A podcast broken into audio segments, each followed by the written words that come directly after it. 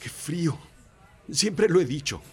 Si no uso en esta época mi abrigo y mi bufanda, nunca los usaré. Esto es Café Chiclamino, absurdas reflexiones que tienes mientras esperas tu café en la fila.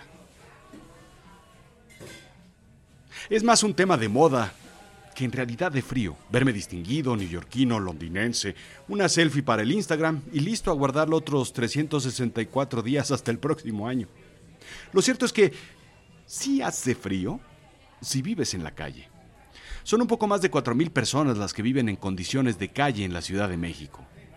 Desempleo, procesos inflacionarios acelerados, flexibilización del mercado laboral, recurrentes crisis económicas son algunas de las razones de este fenómeno que indica el Excelsior.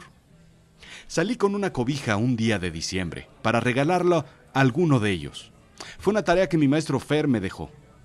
No puedes dársela a ninguna institución o a la Cruz Roja, tampoco donarla. La cobija debe regalarse directamente a alguien que la necesite en la calle. Así es que me acerqué al primero. Amigo, te regalo una cobija. El frío va a venir fuerte, le dije. Esperaba...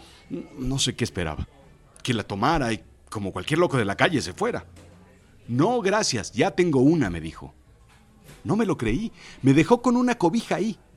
Bueno, no es cierto, por supuesto me agradeció antes de irse. Pero después se fue. No supe qué pensar. Ya tengo una. Vaya, no pude dejar de pensar. ¿Cuántas cobijas tengo yo? ¿Cuántos zapatos? ¿Cuántas camisas, trajes, corbatas, suéteres, chamarras? ¿Cuántas necesito? Desde entonces intento tener menos. Bueno, algo más cercano a lo que verdaderamente necesito. Hay suéteres que me pongo una vez al año. Trato de sacarlos. Hice un experimento. Cada vez que usaba una camisa la colgaba en el gancho, pero al revés.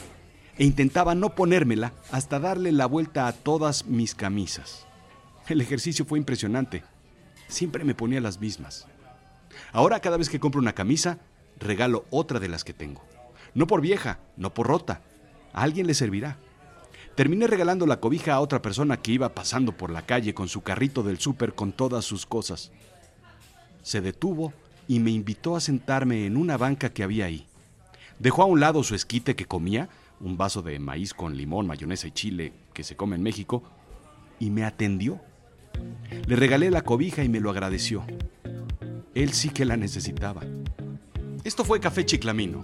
Absurdas reflexiones que piensas mientras esperas tu café en la fila. Sí, ¿me das dos cafés americanos, por favor? ¿Y dos donas? En bolsas separadas porque es para un amigo.